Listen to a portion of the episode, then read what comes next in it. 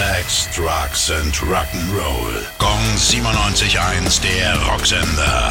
Rock News. Ein Hoffnungsschimmer für Veranstaltungen. Ende März fand in Barcelona ein Corona-Testkonzert für die Wissenschaft statt. Nur sechs von 5000 Personen wurden in den folgenden zwei Wochen positiv auf Covid-19 getestet. Dass sie sich auf dem Konzert angesteckt haben, ist nur bei zweien nicht komplett ausgeschlossen und weiterhin extrem unwahrscheinlich. In Barcelona werden für den Sommer schon weitere Konzerte mit entsprechenden Auflagen und 1 bis 2000 Besuchern geplant.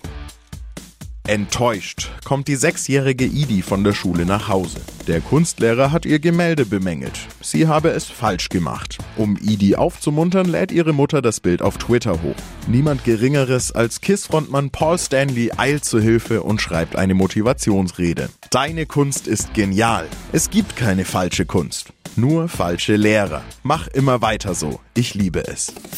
Gong 97.1, der Rocksender. Rock News. Sex, Drugs and Rock'n'Roll.